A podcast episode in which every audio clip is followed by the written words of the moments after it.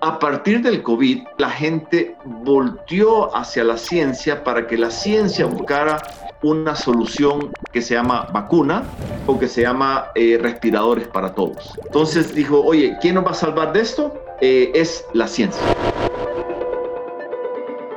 No hay que analizarlo mucho. Es apenas obvio que hemos dejado nuestras vidas durante la pandemia en manos de la ciencia. Y sí, a veces no es fácil entender qué es eso que la ciencia está haciendo por nosotros, pero confiamos que en algún momento, gracias a ella, vamos a volver a la normalidad. En esto que les estoy diciendo hay dos cosas importantes. Lo primero es que tal vez estaría bien conocer un poco más eso que le tocó al mundo entero vivir durante meses llamado pandemia. Y lo otro muy importante es empezar a hacernos a la idea de que ese cuentico de la normalidad puede ser un concepto que nos toque masticar mejor.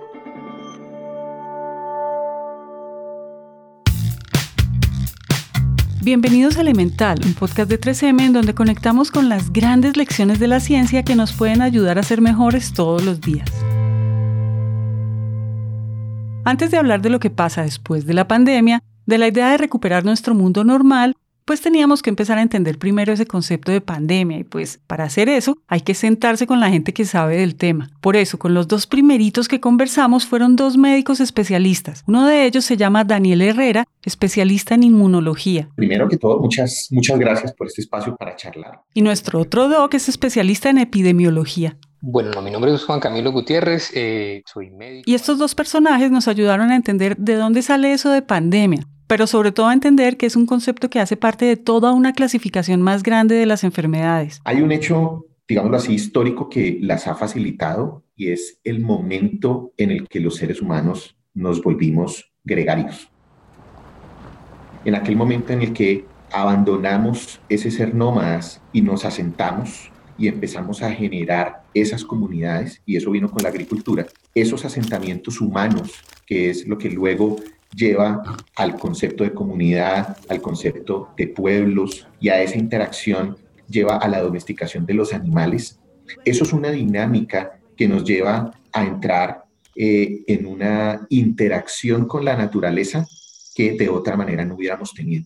Entonces, fíjate que eso es bien interesante porque casi que las pandemias y los agentes patógenos están muy intrínsecamente ligados con el concepto de las sociedades y de los pueblos. Y allí incluso desde el lenguaje, por ejemplo, epidemia, pandemia, endemia, fíjate que ahí hay una raíz que es común, que es esto demos, que también está, por ejemplo, en demografía, democracia, epidemiología, y uno dice, bueno, ¿y, todo esto que tiene en común? Esa, esa raíz demos hace alusión a pueblo. Y hay una cosa que es un concepto de pronto que es un poquito más de manejo médico que se llama endémico. Una enfermedad endémica es una enfermedad que se tiene cuenta de que existe, que va a seguir pasando y que seguirá existiendo hasta que no se encuentre una cura. El ejemplo más claro es el dengue. Entonces el dengue es una enfermedad endémica en Colombia porque estamos en una zona del mundo que es trópico, que es calientico, cerca del Ecuador. Pero no es una enfermedad endémica en Estados Unidos, donde muy frecuentemente hay clima más frío que acá. Entonces, haya un dengue, uy, Dios, hay un brote de dengue. Aquí en Colombia es otro caso de dengue más, porque acá la enfermedad es endémica.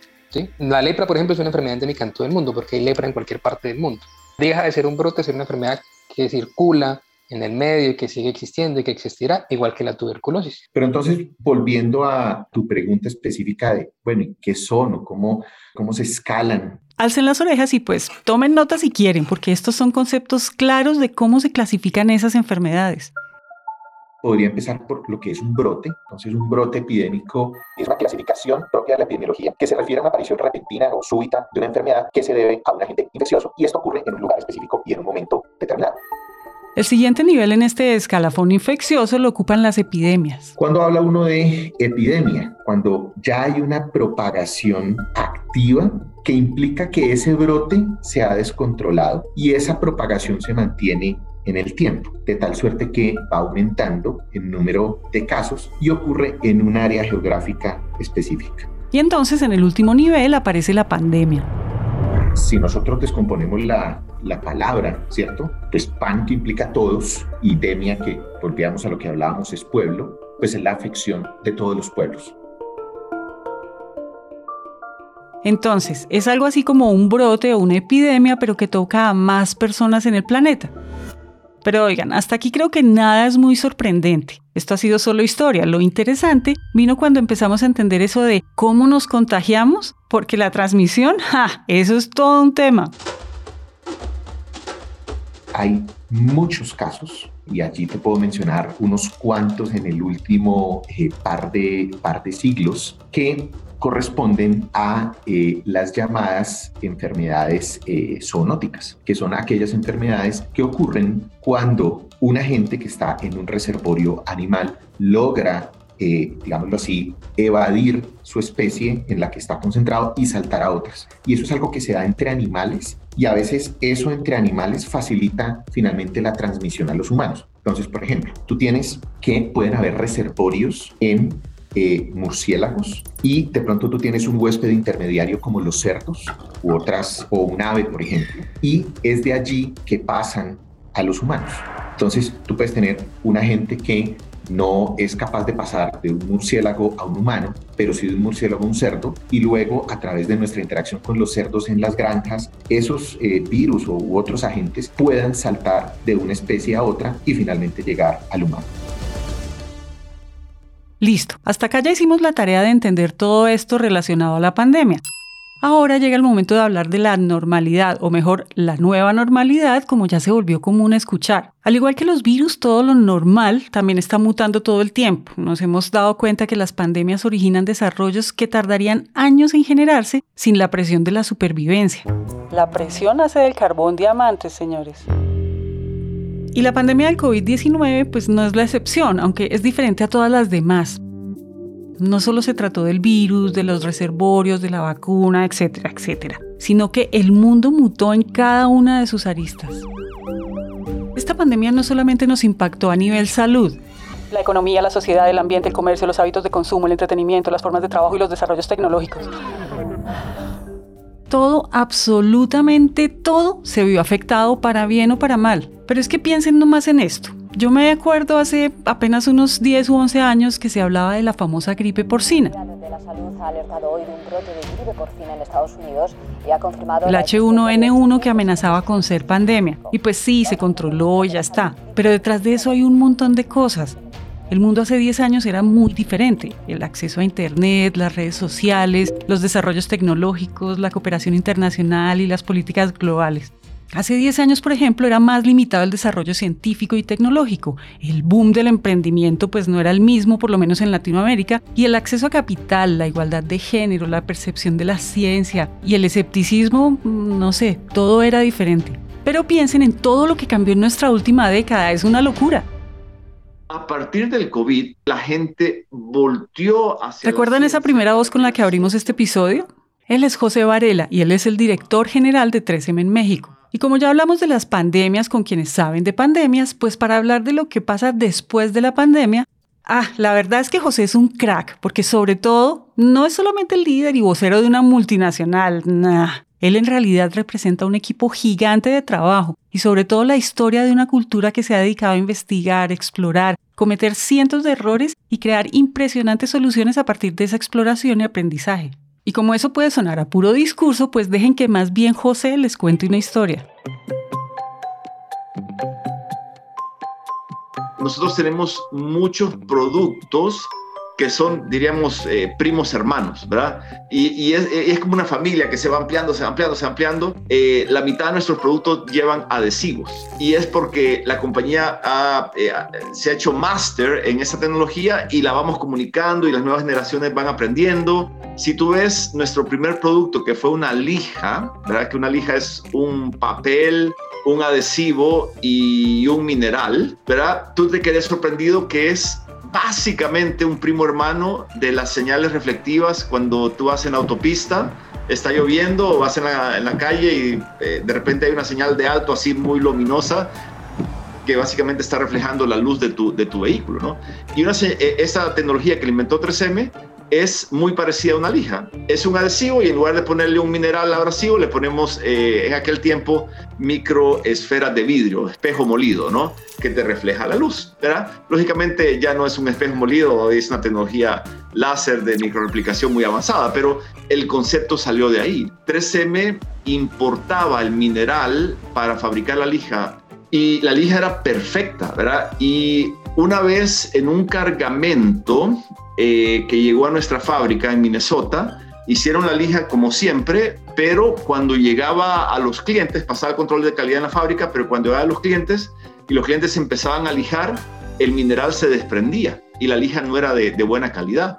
Y, se empezaron a, preocupar muchísimo porque la volvieron a fabricar y la lija volvía a salir eh, de mala calidad. Y ahí fue el primer laboratorio de 3M. Dijeron, tenemos que investigar qué pasó. Quietos ahí porque aquí se empiezan a entretejer nuestros hilos. Esta es una empresa que vio la luz hace más de 100 años y desde muy temprano, desde sus primeros errores, fundaron un laboratorio dedicado a investigar por qué suceden las fallas a entender qué variables internas o externas pueden existir para mejorar el producto. Y lo que descubrieron es que en el barco donde venía el mineral también venía eh, aceite de oliva y uno de los barriles de aceite de oliva se rompió y eh, cayó eh, dentro del mineral. ¿verdad? Entonces, lógicamente, el aceite con adhesivo son enemigos y quedó, cuando pues lijaba, se desprendía porque traía esa parte de aceite. Ahí fue el primer laboratorio de 3M. Pusieron ese laboratorio para investigar qué pasó y le gustó tanto la experiencia que desde ahí siempre hemos tenido laboratorios. Hoy, Hoy son cerca de 10.000 personas en laboratorios extendidos por 40 países dedicadas a estudiar y analizar el futuro y las megatendencias para desarrollar en los próximos años. Y aquí una invitación rápida. Si no han escuchado el episodio 4 de este show, hablamos precisamente de eso, de cómo la ciencia hace para prever el futuro y diseñar las megatendencias. Pero, mm, ¿por qué les cuento esto si estamos hablando de pandemias? Pues miren, entre los años 40 y 70 se analizaron las jugadas de cientos de maestros en ajedrez. La idea de Adrian Groot, psicólogo del ajedrez, era identificar cómo hacían para tener tantas jugadas en la cabeza y entender por dónde iba el juego. Después de investigaciones y observaciones de las múltiples fijaciones oculares de los jugadores, descubrieron que los grandes maestros son capaces de fijarse rápidamente en los elementos clave del juego. Eso, mis amigos, solo significa millones de juegos jugados, de experiencias acumuladas y aprendidas sobre el tablero, y de acceder a esa información con agilidad para saber dónde es pertinente enfocarse y así reaccionar rápidamente. Según los resultados, en el ajedrez los expertos son expertos porque solamente un 5% de las veces dudan de sus jugadas. Eso quiere decir que de cada 40 movimientos solo dos o tres representan dificultad. Y ojo con esto, aquí no estamos diciendo que solamente los maestros gigantes con años de trayectoria son los únicos que pueden hacer esto. Estamos diciendo que si no están analizando sus productos y servicios, si no están cuestionando sus trabajos dentro de sus empresas y si no se están haciendo las preguntas difíciles, pues tienen que empezar a hacerlo. No importa lo grande o pequeño que sea el esfuerzo.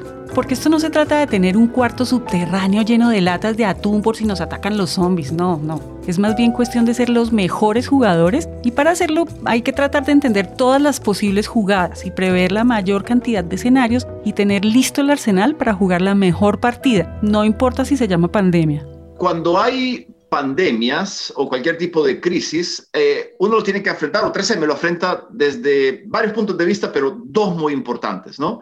Una es, oye, este, ¿cómo hacemos para que el negocio sobreviva, para que la compañía siga operando, ¿verdad? para seguir dando los empleos? Entonces, tienes el COVID, primero es, oye, ¿cómo proteges a la gente? Eh, ¿Cómo la mandas a trabajar remoto? ¿Cómo proteges a la gente que está en la fábrica? Entonces, hay ese tipo de manejo de crisis que diría que 100% de las empresas, gobiernos, escuelas, todo el mundo lo hemos vivido en el 2020, ¿no? ¿Cómo sigues eh, operando, cómo sobrevives durante la pandemia. Ese es como el primer punto de vista. El segundo eh, enfoque que le damos es cómo podemos ayudar a la sociedad, ¿verdad? Si es que nuestros productos eh, pueden colaborar. Y en este caso, sí, 3M es el mayor fabricante de respiradores N95 en el mundo. Y adivinen qué, ese N95 tan famoso por esta época tiene una historia de esas de ajedrecista. Fíjate que nosotros hablamos al principio de esa combinación de tecnologías y esa evolución que se logra cuando tú tienes la ciencia en tu DNA. Fíjate que yo te hablaba de, la lija, que era un papel con adhesivo con mineral, y le quitas el mineral y formamos la cinta masking tape, y en lugar de papel le pusimos celofán, ¿verdad? Y, y adhesivo y creamos lo que conocemos como el scotch tape. 3M entró a tu casa para ayudarte a envolver los regalos. Y todos los regalos llevan lo que en México llamamos eh, los moños, ¿verdad? En El Salvador lo llamamos las chongas, creo que cada, cada país tiene de diferente, pero esos moños, ¿verdad? Eh, son de material no tejido, ¿verdad? Si tú lo ves, son muchas microfibras que van unidas, que no son tejidas, sino que van unidas. Eso nos llevó a ser expertos en no tejidos. ¿Qué desarrollamos con eso? Algo que eh, todos utilizamos en nuestras casas, que es el Scotch Brite, que son estas fibras que tú utilizas para lavar los platos, ¿verdad? Y lo que hace esa fibra son muchas fibras no tejidas que te dejan pasar el agua, pero te atrapan la grasa, te atrapan la suciedad. Entonces, se me dijo, oye, deja pasar el agua, atrapa la suciedad, eh, aquí hay algo interesante la primera utilización de materiales no tejidos fue, y tú me preguntaste la historia, es una historia eh, eh, un poco chistosa, fue para fabricar brasieres, brasieres para, para damas, ¿no? Eh, en, en, los años 50 lo que se hizo es, oye, queremos que todos los vestidos de las mujeres o, los brasieres, que todas las mujeres se vean como, como muy parecidas, ¿no? Se vean grandes de esa parte, ¿no?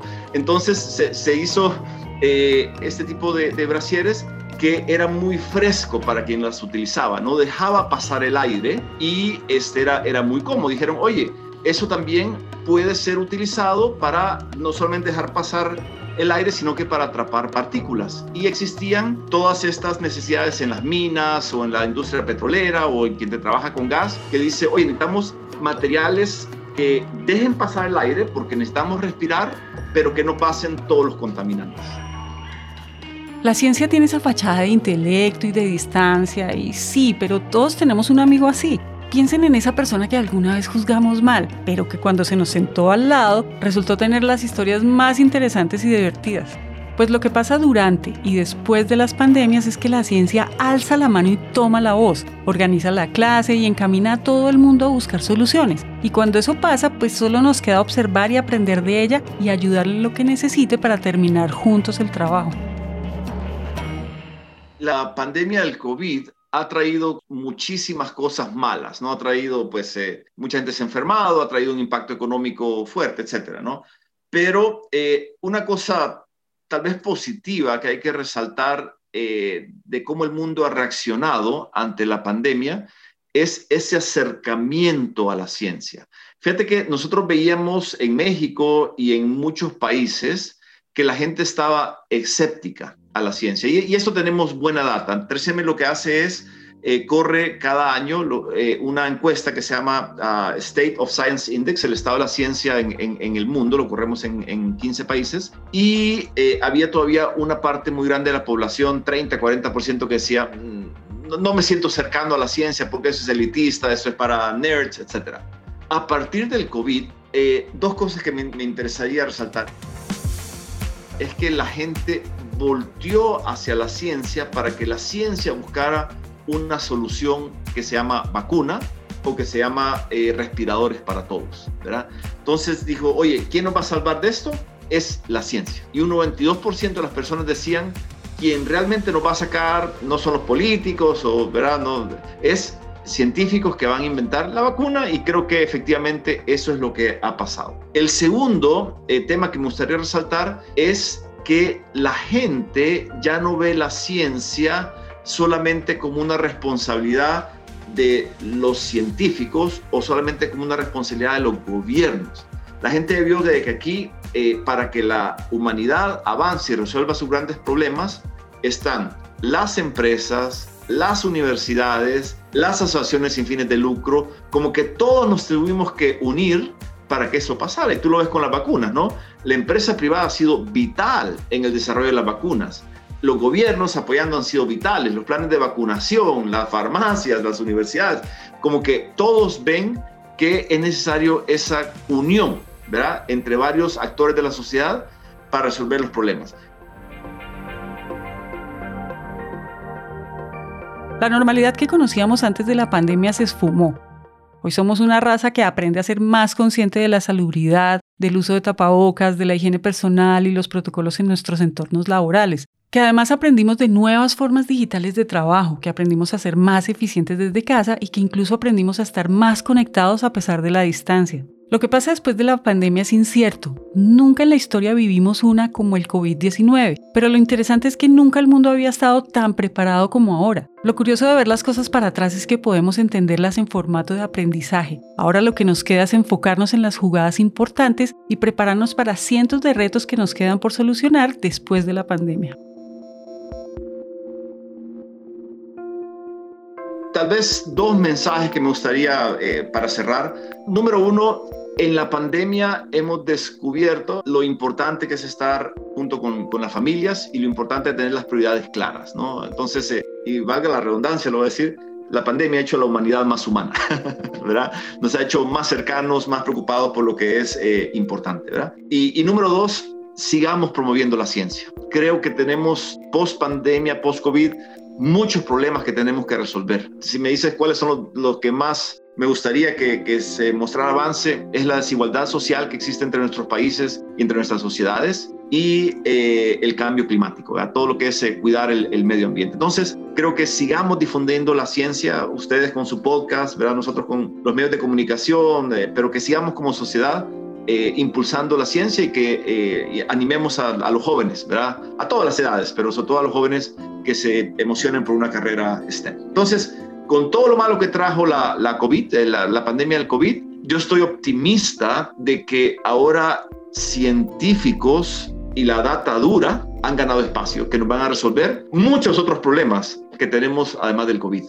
Este episodio fue escrito y producido por Manuel Torres, el trabajo editorial es hecho por Juan Pablo Ramírez, el diseño de sonido es hecho por Juan Diego Bernal y Manuel Torres. El arte, diseño y el material publicitario es hecho por Paola Silva y Luisa Ríos. Todo el soporte técnico para la grabación es hecho por Julián Cortés. Elemental es un podcast de 3M en coproducción con Naranja Media. Yo soy Margarita Calle y nos vemos con nuevos ojos en el próximo episodio.